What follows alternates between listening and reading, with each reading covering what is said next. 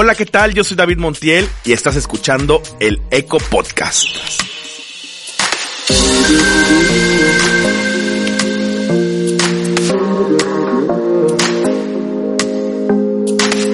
¿Qué tal, Eco Players? ¿Cómo están? ¿Cómo les trata la semana, el mes, el año? ¿Cómo va esa actitud? Ya saben que aquí siempre los motivamos y hacemos esta, esta, terapia grupal que nos encanta, que nos abre, que nos conecta y se vuelve un espacio de aprendizaje colectivo. Ya saben que esto de la nueva normalidad y de estar en las nuevas tendencias, también utilizando las redes sociales para conectarnos en cualquier momento, para desestresarnos, para inspirarnos, como nos inspira cada uno de ustedes con el trabajo que hacen todos los días.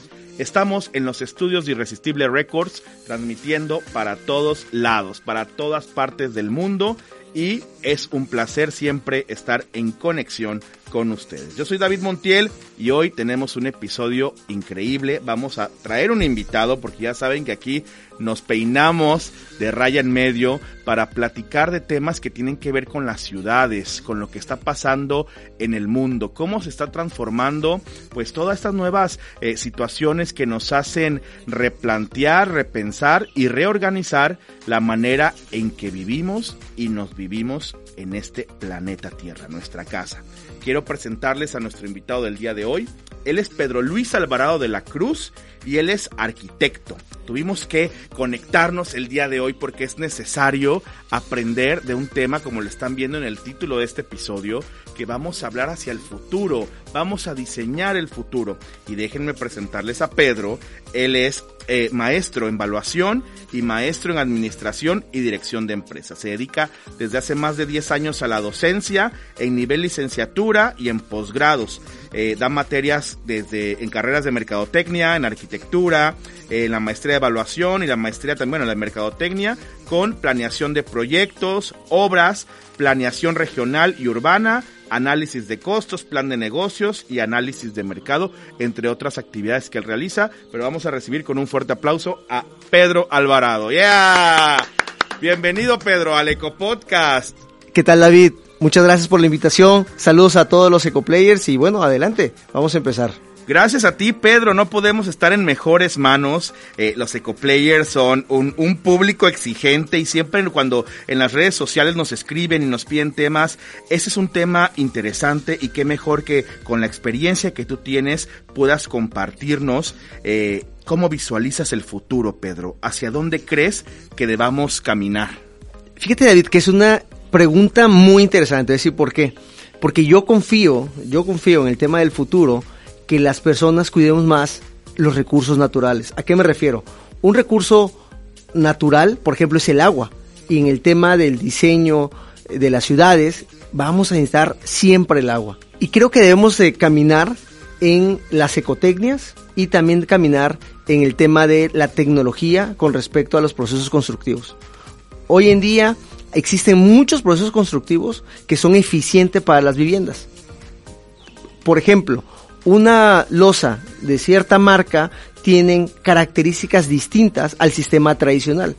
¿Qué, ¿Qué, característica tiene distinta? El componente acústico, el componente térmico, que al final del día, si hace una inversión a una infraestructura, en este caso una casa, una oficina, pero tiene un rendimiento a largo plazo. ¿Cuál es el rendimiento a largo plazo? Una disminución de tu eh, recibo de, luz, una disminución en, en el uso no, en, en, Tabasco tenemos altos consumos de, de, de, luz y de aire acondicionado, ¿no? Entonces vamos a proponer y vamos a, encaminarnos a nuevos procesos constructivos que son viables y son probados. Algunos procesos, te comparto, son de, patente mexicana y patente hasta local. Hay patente local que se ha exportado a otras ciudades del país y con buen éxito. Y Tabasco, Pedro, es un Edén sin duda. Y desde tu experiencia, ¿qué crees que le hace falta a nuestro estado? Ya nos estás dando ejemplos, pero ¿qué, qué le falta a Tabasco para que las ecotecnias? Fíjate, David, que yo creo que tenemos que retomar la arquitectura vernácula del pasado.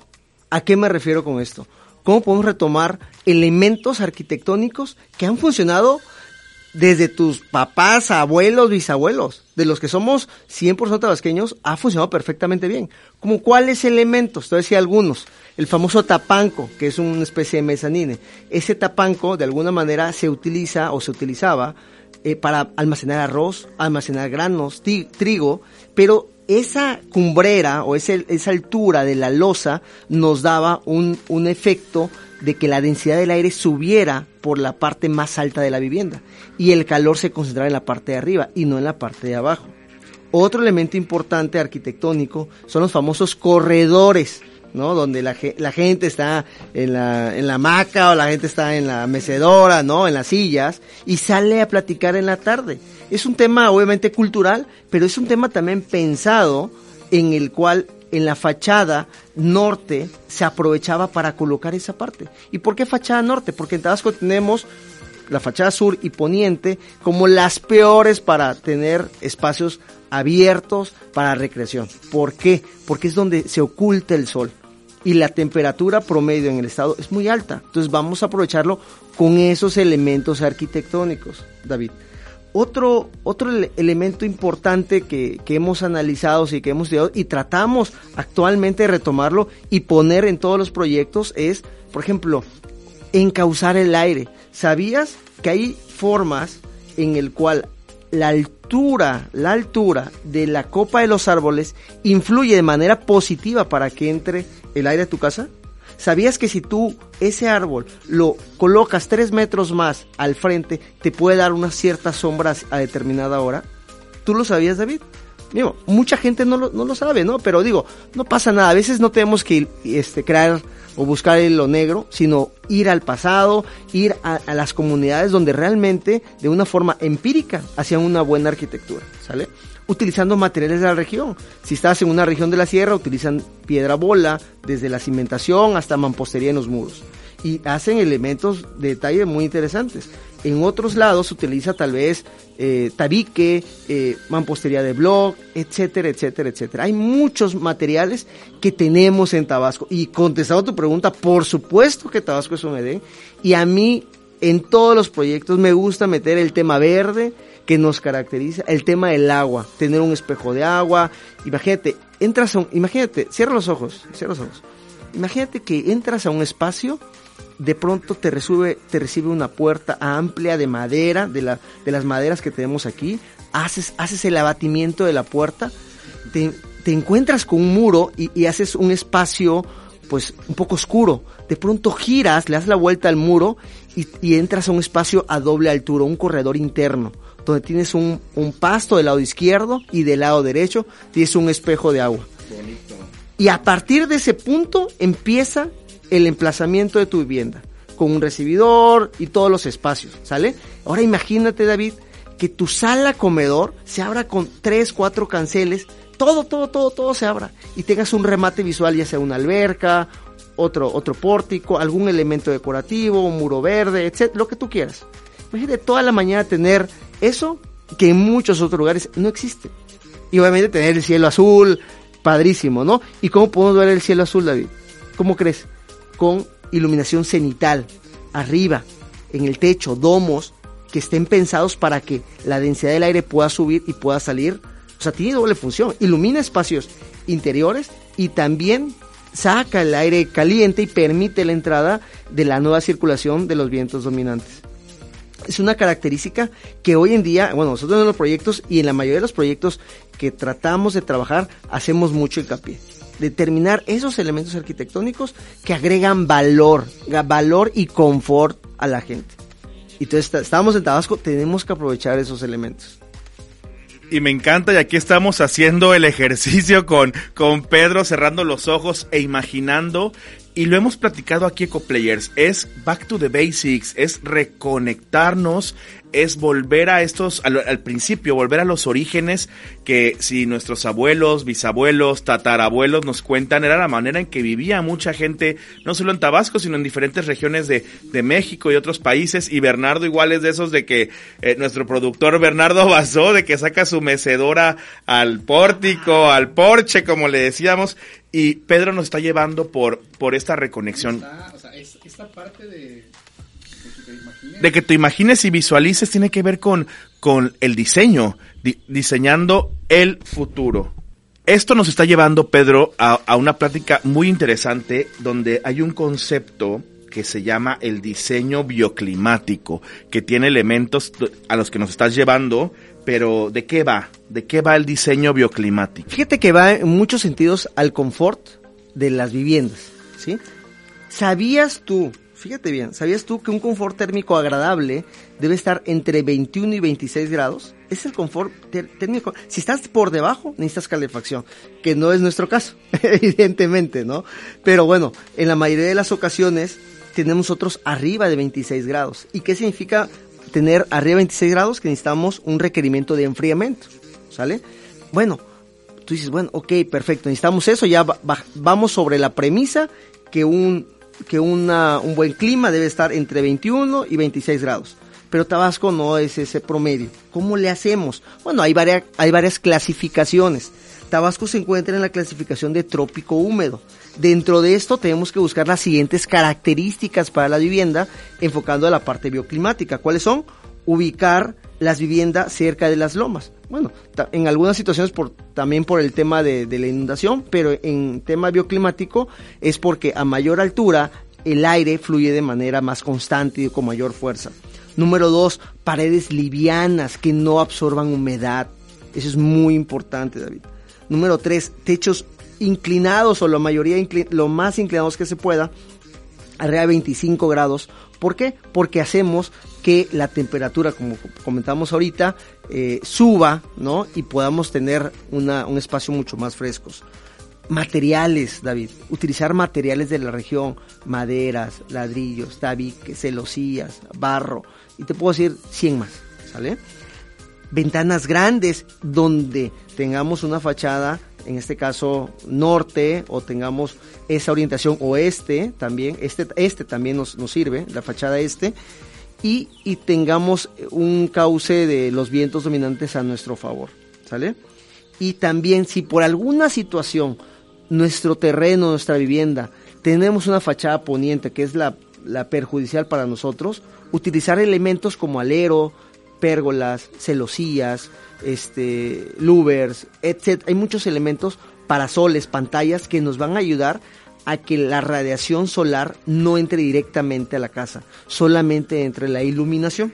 O sea que nos estás describiendo las casas perfectas, las, casas ideales, sin embargo, no, no podría decirte que todas las casas son así. ¿Qué pasa, Pedro? ¿Por qué no tenemos este tipo de, infraestructura, de vivienda o, o qué ha pasado?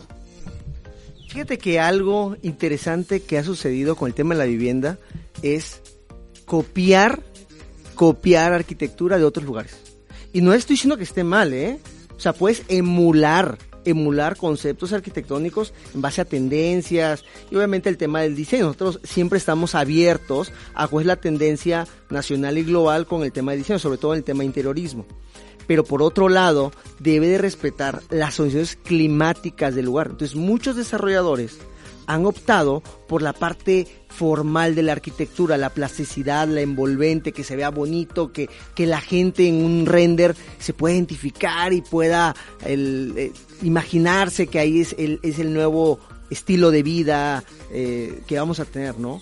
Y no estoy hablando de que estamos peleados con la modernidad. Podemos tener grandes ventanales con cristales duovent, en este caso, dobra de cristalamiento, que nos puede dar es, esa, esa arquitectura, pero hay que invertirle, David.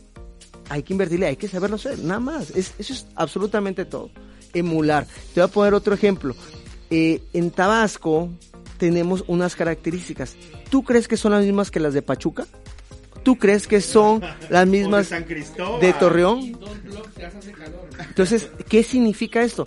Que la arquitectura per se debe de ser la respuesta a, lo que, a lo que tenemos, a las condiciones, con una interpretación actual de los materiales.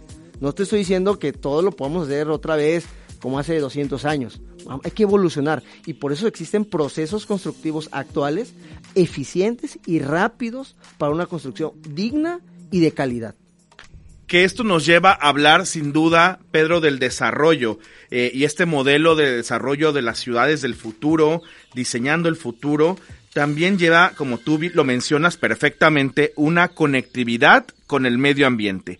¿Cómo debe de ser esa relación? Esa relación entre la arquitectura, entre el diseño y entre la naturaleza.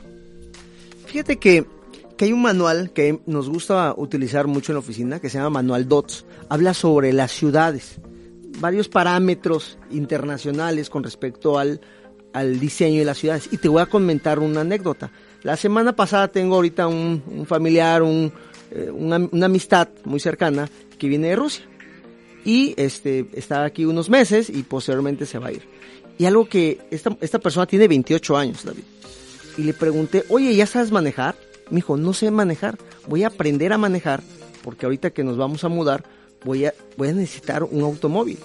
Pero, oh sorpresa, ¿sabes por qué no sabe manejar David? ¿Sabes por qué? Porque en este caso en Rusia, en Moscú, hay buena conectividad. Y una de las premisas del manual DOTS es que tengamos buena conectividad en la ciudad.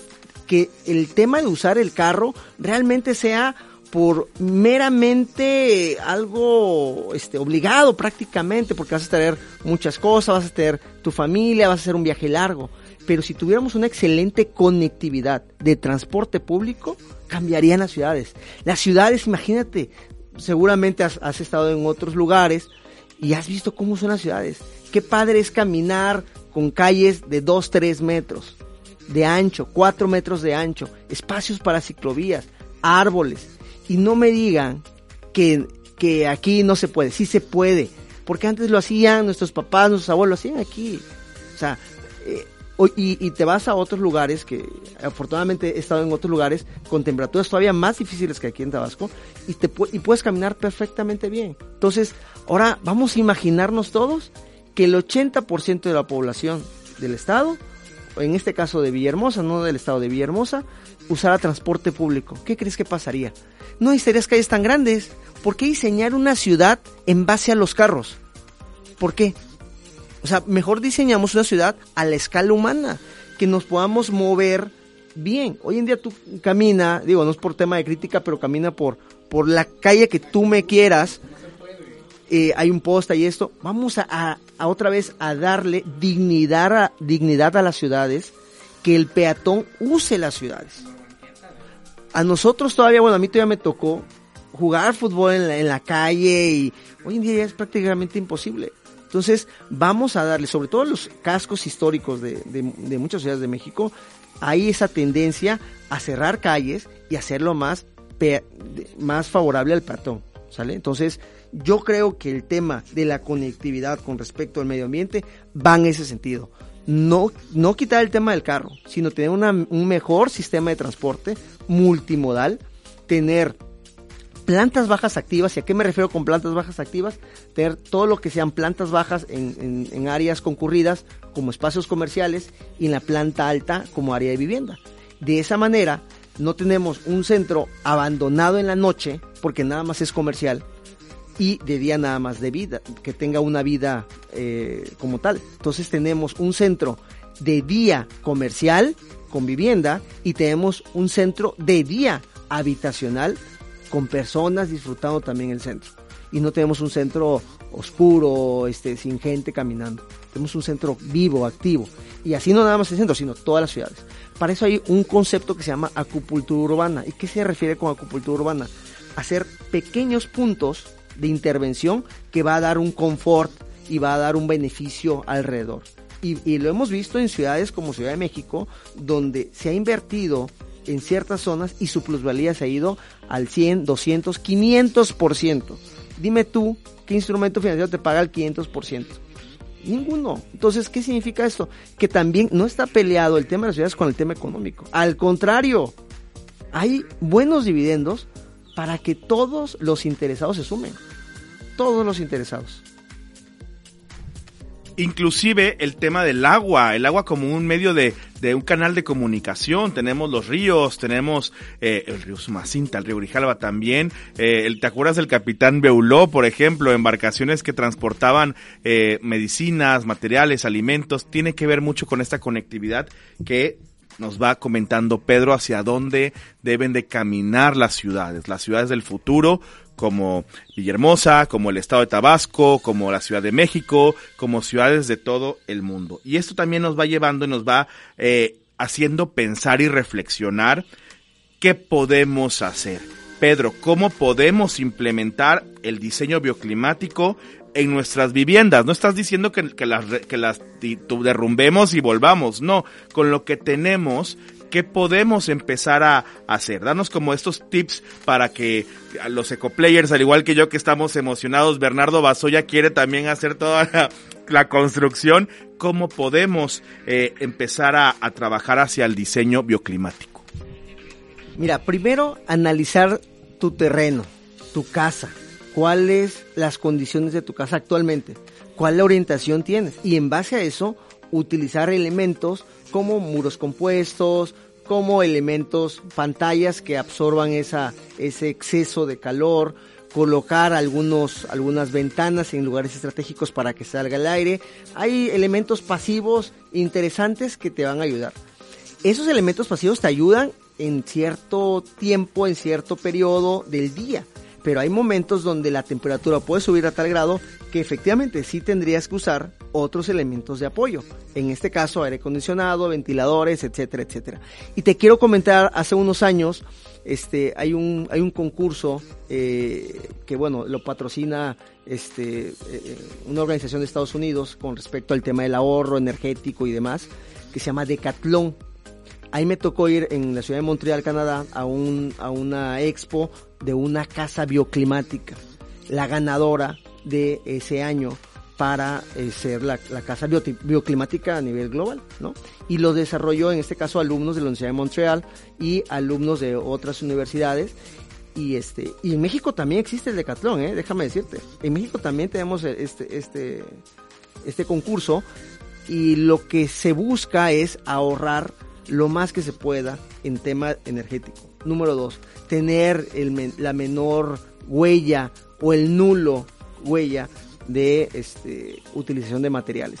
Y ahí te va otra, dejando atrás este, punto y a los que quieran construir una, una vivienda nueva, una casa nueva. Algo que, que siempre comento es el tema de la planeación. ¿Cuántas veces hay una planeación en lo que tú quieras? Desde un proyecto hasta empezar una obra. En muchas ocasiones dicen, empiezo mañana. Oye, la productividad de material, la cuantificación, y eso también es ser bioclimático. ¿Por qué? Porque al momento de que tú calcules, hagas un buen proyecto, compres el material que necesites, que no te quede pedazos de manguera, que no te queden pedazos escombros, eso es una buena planeación y eso ayuda también a una ciudad y a una casa este que no deje huella y no contamine con respecto al medio ambiente.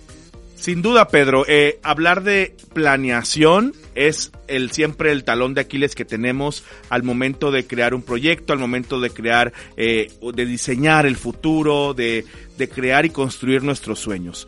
Y de qué manera entonces podemos ir adaptando, porque luego lo que lo mal planeado sale mucho más caro. Entonces, ¿cuáles, cuáles serían los pasos para y que esto también aplica en la vida, aplica en el diseño, aplica en la construcción. ¿De qué manera eh, la planeación va a servir como un punto focal en nuestras acciones? Fíjate que es una pregunta que te voy a contestar en varias vertientes. Número uno, en el tema de la construcción, eh, nos ha tocado que yo cuando hago un proyecto, si me dice el cliente, oye, la recámara quiere un metro más grande, no hay problema borro mi, línea de lápiz y lo recorro un metro. O en la computadora. No pasa absolutamente nada, no cuesta nada. Nada, David. Pero en obra tienes que pagar, hacer el muro. Luego el cliente dice, no me gustó, quiero más grande. De, pagas por derribar el muro y pagas por volver a hacer el muro. Y tal vez no le guste. Y me ha pasado muchas veces cuando el cliente de alguna manera no hacemos ese sentido de de, definir el proyecto. Cuando se pasa del, del pseudo proyecto o del anteproyecto de una vez a la ejecución. Antes de llevar a la ejecución, sí les recomiendo que tengan un proyecto completo, donde estén todas las vertientes, toda la parte de las tripas del proyecto. ¿A qué me refiero con las tripas? La instalación eléctrica. Sin luz no, no podemos estar en un lugar. La instalación hidrosanitaria, hidrá este, de gas, etcétera, etcétera. Todas las instalaciones son esenciales para el buen funcionamiento de una casa. Ese es bajo una vertiente. Otra vertiente, eh, el tema aquí eh, es que planeen y que ejecuten. Es lo más difícil que existe. La ejecución, llevar a, a cabo esa planeación a la realidad administrando los cuatro recursos importantes que tenemos en una obra o en algún proyecto, que son el recurso económico, no salirnos del presupuesto, el recurso eh, humano, del capital humano, administrar quién tiene talento para ciertas actividades y colocarlo en el momento preciso. Maquinaria y equipo. Y el último recurso que yo creo que es últimamente los más valiosos, el tiempo. Que la obra termine y el proyecto termine en tiempo y forma. ¿Sabías tú que 7 de cada 10 proyectos no son exitosos? 7 de cada 10 a nivel global, global y se han caído puentes. Hay, un ejemplo que a mí me gusta poner mucho, es el puente Narrow de Tacoma. Se cayó a los cuatro meses de la inauguración. Un puente atirantado. Entonces está, pueden ver los videos en YouTube.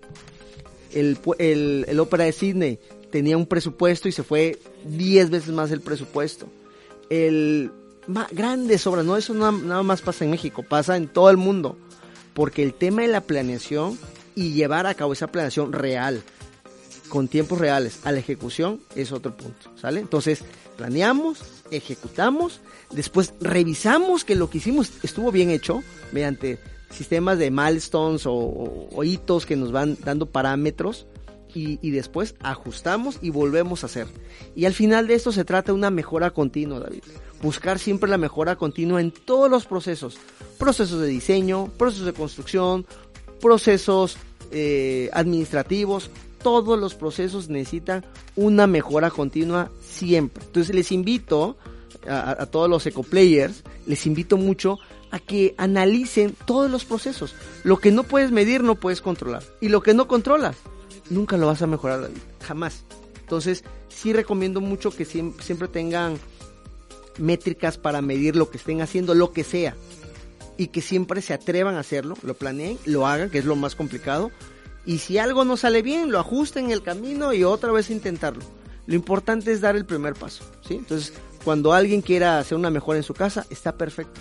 Porque igual quiero cerrar con este proverbio árabe que dice, el que esté dispuesto a no hacerle algo a su casa, es que está preparado para morir. Así es un proverbio árabe, ¿sí? Entonces, pues muchas gracias David. No sé si hay alguna otra pregunta, otro comentario. Fabuloso, fabuloso. Estamos aquí aprendiendo muchísimo de Pedro Alvarado. Ya estamos, Bernardo y yo estamos así, deberían de ver nuestras caras escuchándolo e imaginando eh, todo, ¿no?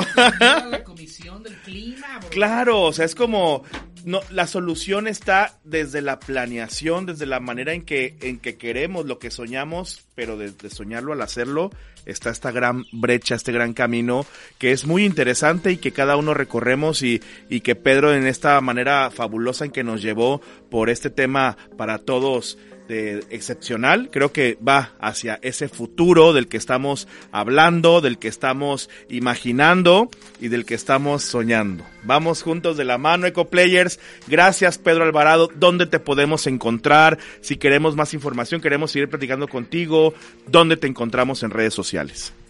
Bueno, en las redes sociales, eh, en Instagram estamos como pa.arquitectura, igual en Facebook. Eh, también tenemos una, una página de internet www.pa-arquitectura.com y bueno, tenemos ahí un blog justamente con cierto contenido. Entonces, la idea es, es ir agregando valor a, las personas, hacer proyectos de calidad, que con el tiempo las casas puedan envejecer con cierta dignidad, que, que los materiales propuestos puedan perdurar mucho tiempo.